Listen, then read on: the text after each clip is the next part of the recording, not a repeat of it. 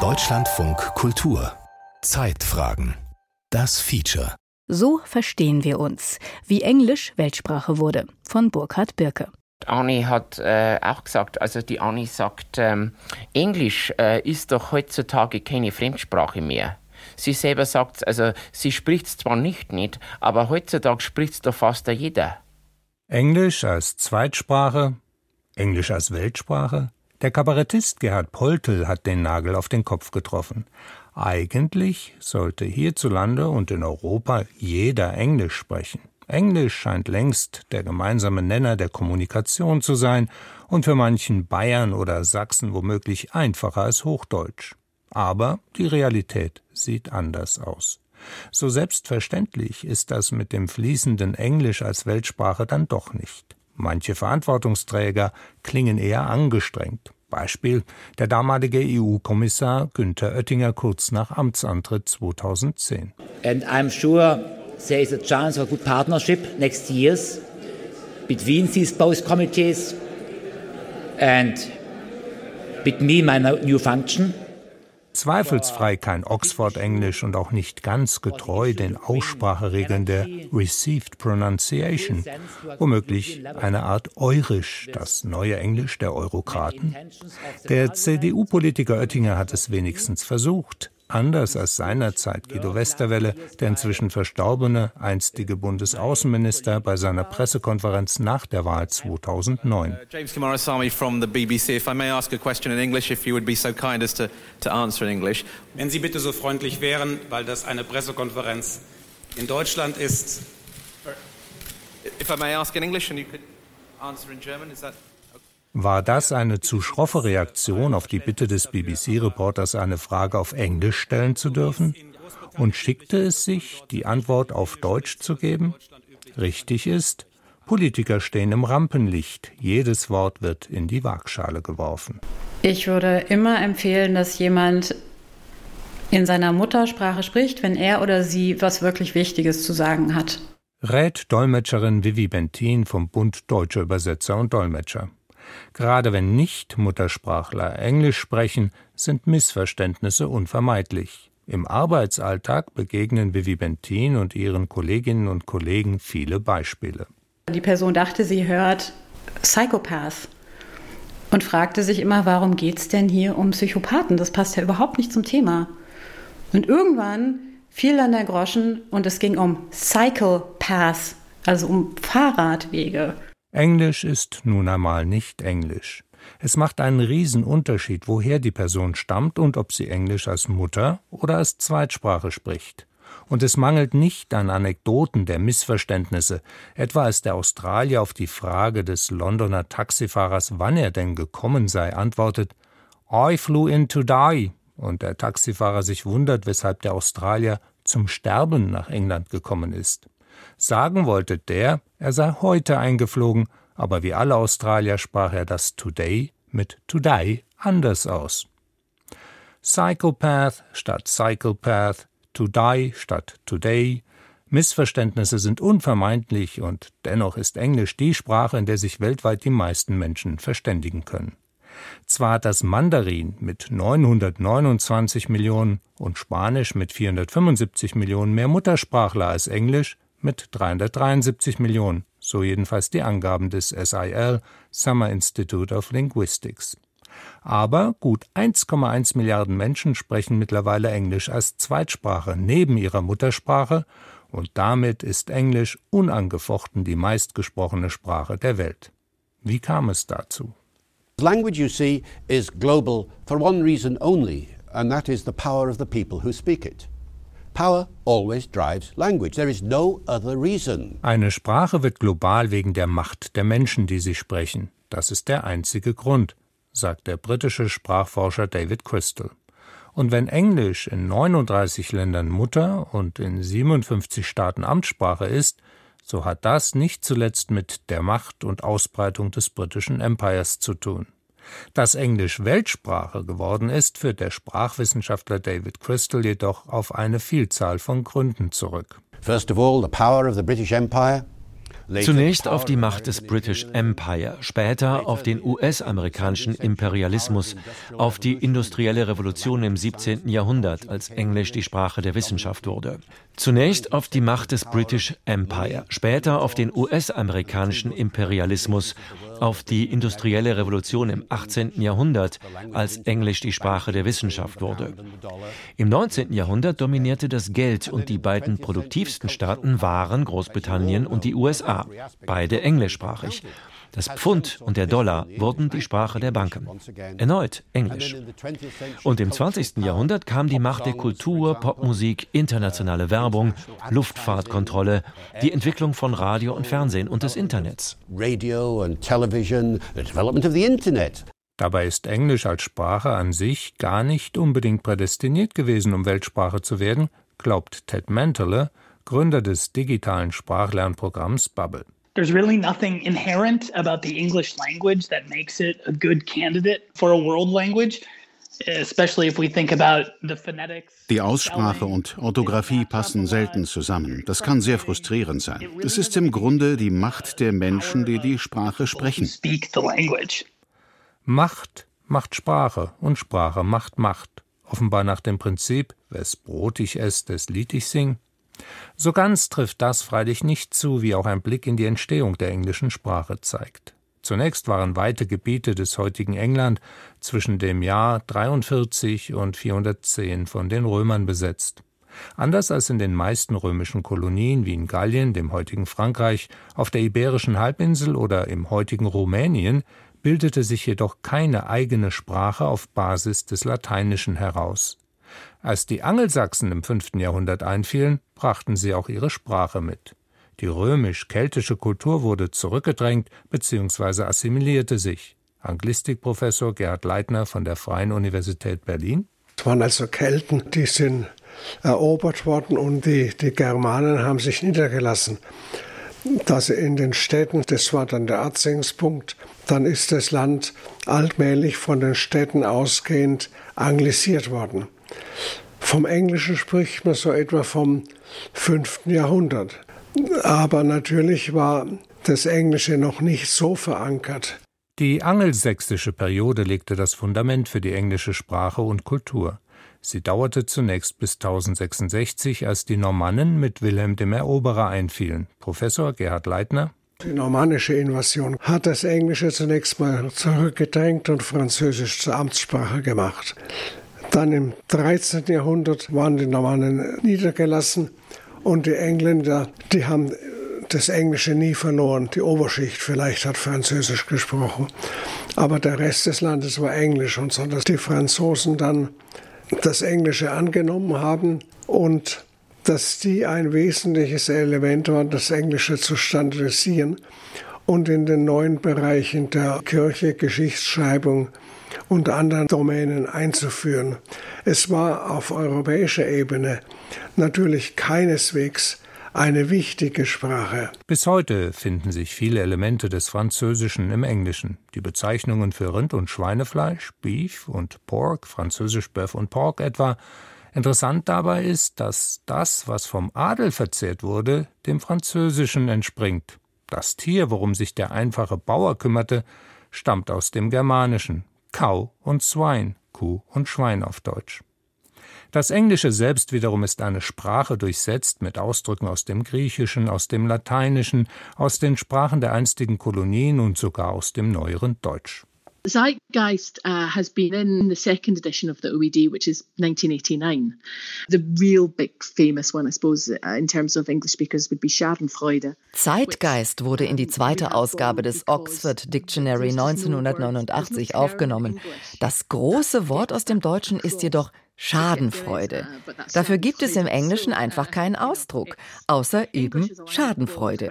Das Englische macht viele Anleihen bei anderen Sprachen und das passiert umso häufiger, je prägnanter ein Wort an sich ist. Fiona McPherson ist eine der Herausgeberinnen des Oxford English Dictionary. Zu den ca. 600.000 Einträgen des neben dem Webster Dictionary aus den USA für die englische Sprache maßgebenden Werkes fügt sie mit ihren Kolleginnen und Kollegen pro Jahr etwa 1000 neue hinzu. We added uh, a few footballing Zuletzt haben wir einige Wörter aus dem Fußballjargon aufgenommen. Eins davon war Gegenpressing. Das haben wir interessanterweise aus dem Deutschen entlehnt. Energy Poverty, also Energiearmut, haben wir ebenfalls aufgenommen, aus naheliegenden aktuellen Gründen. Sprache wandelt sich, passt sich an. Fiona McPherson und ihr rund 70-köpfiges Team begleiten diesen Wandel und nehmen Worte neu auf, wenn sie immer wieder in verschiedenen Quellen auftauchen. Wir haben keine Institution wie die Académie Française für die englische Sprache. Die Herangehensweise ist demokratischer, denn meine Kollegen und ich dürfen die Entscheidung treffen, wenn wir ausreichend Hinweise dafür haben, dass Worte benutzt werden.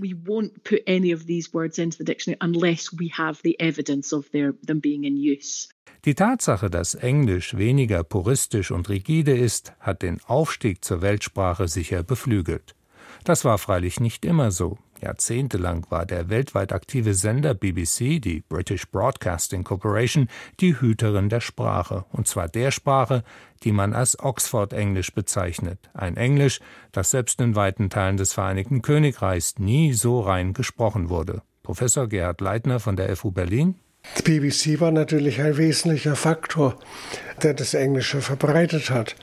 Aber eben erst ab den 30er Jahren im Grunde. In den 50er Jahren hat man festgestellt, dass sich das Englische differenziert hat. Und um diese Differenzierung zu stoppen oder einzugrenzen, hat dann die BBC Sprachkurse gemacht in aller Welt.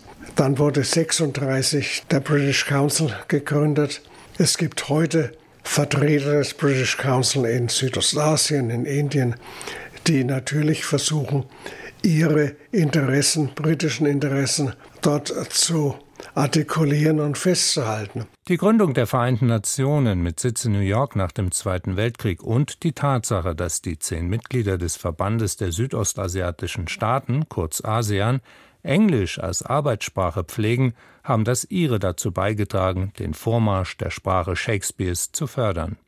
Allerdings nicht immer in der Oxford-Variante. Der Sprachwissenschaftler David Crystal. Englisch ist erst seit relativ kurzer Zeit Weltsprache. Die Welt braucht eine globale Sprache, weil Länder miteinander kommunizieren wollen.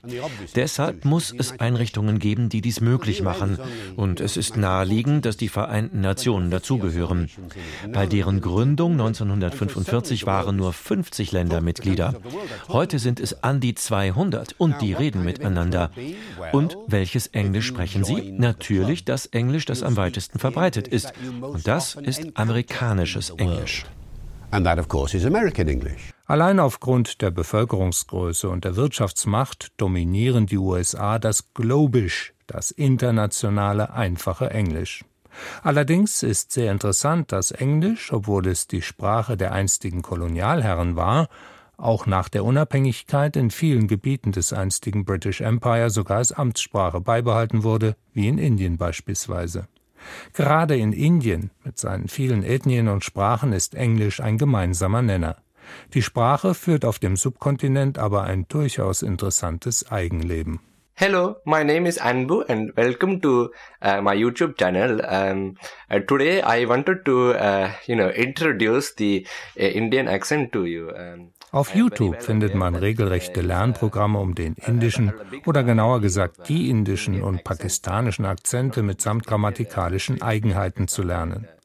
Vergleicht man das Indische mit Pidgin-Englisch, wie es sich in der Karibik und in Afrika entwickelt hat, so glaubt man eine andere Sprache zu hören.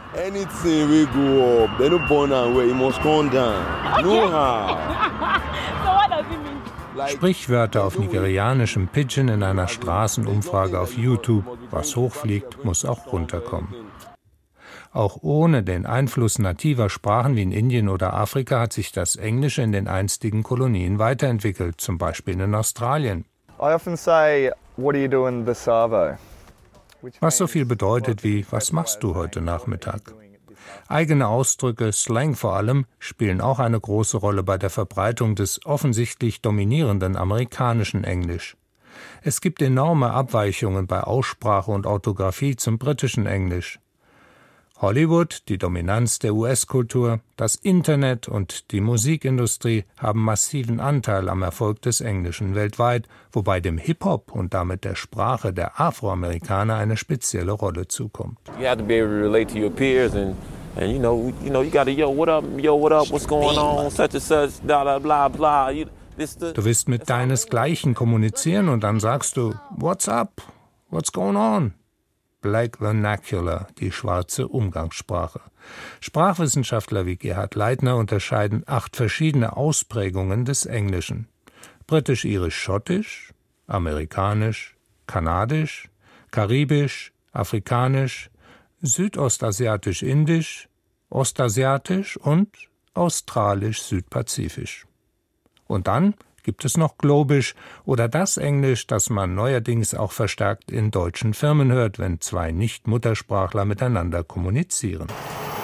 It's working. What about the chromatogram? It looks a little bit.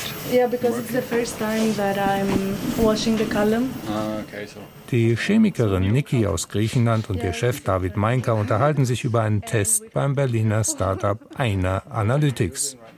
Maika und seine spanische Partnerin Laura haben ein Prüflabor gegründet, um Pharma-, Lebensmittel- und Agrarproben mittels Nahinfrarotspektroskopie zu vermessen, ohne dass die Proben beschädigt werden. Die Vertriebsleiterin muss auch auf Englisch sprechen mit also, manchen Partnern und ja, nicht ja, noch externe Mitarbeiter in UK, Tag. mit denen wir halt dann auch natürlich auf Englisch sprechen. Und da, äh, egal wie gut dein Englisch ist, es ist halt ein Simple English, aber das ist völlig fein.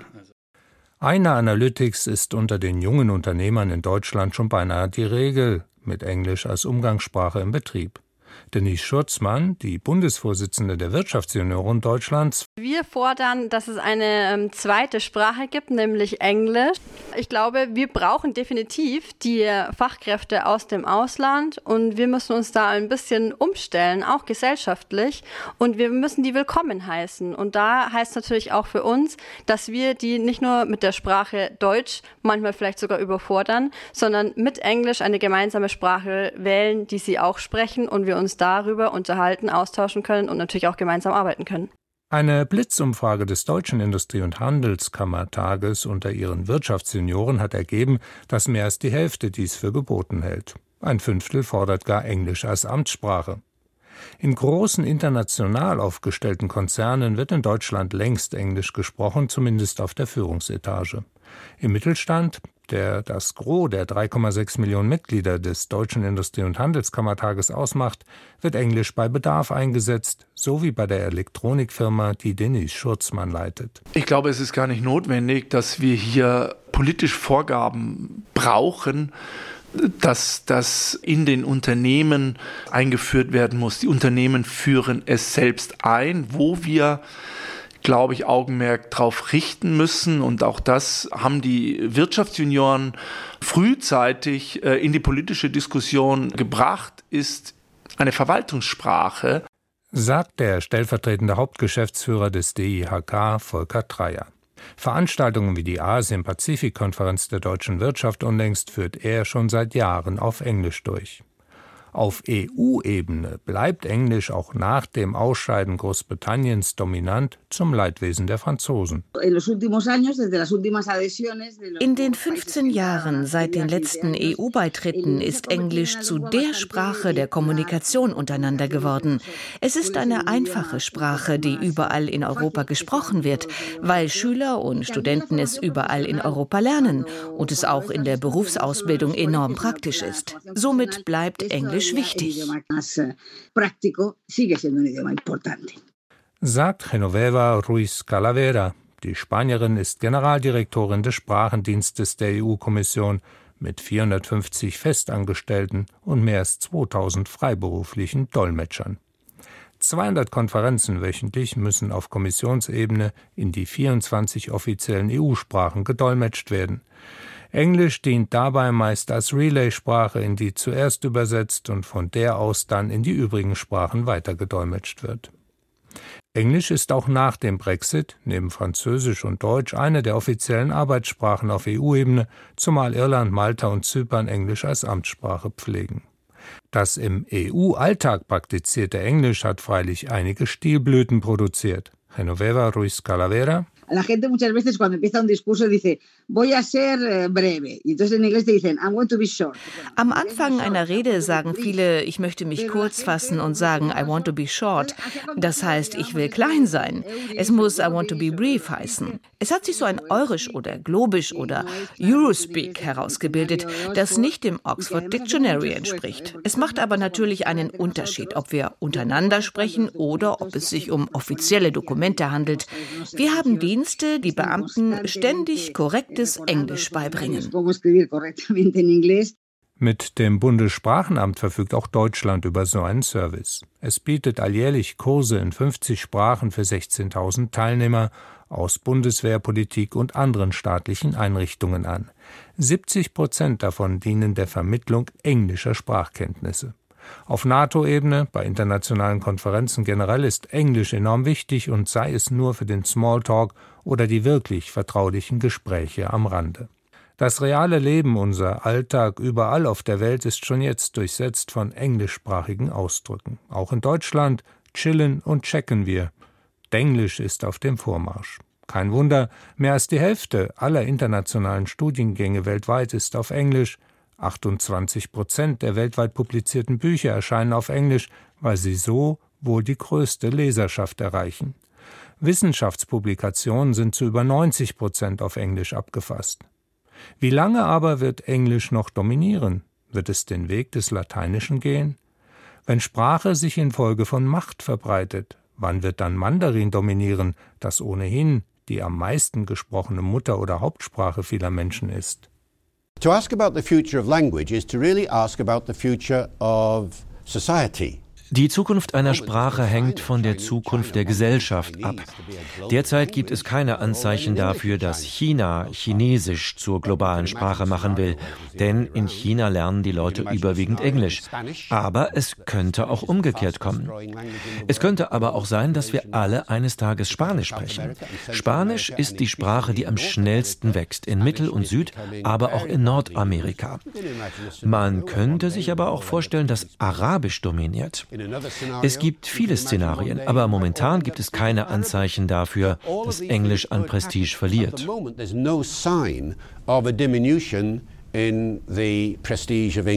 Glaubt der Sprachwissenschaftler David Crystal, aber wenn Macht Sprache vorgibt, dann könnten wir eines Tages auch alle Marsianisch sprechen, dann, wenn die Wesen vom Mars landen. Wer weiß das schon? We could all be speaking Martian if they land and take over. You know, who knows what's going to happen? So verstehen wir uns, wie Englisch Weltsprache wurde. Ein Feature geschrieben, gesprochen und produziert von Burkhard Birke. Die Redaktion hatte Martin Hartwig.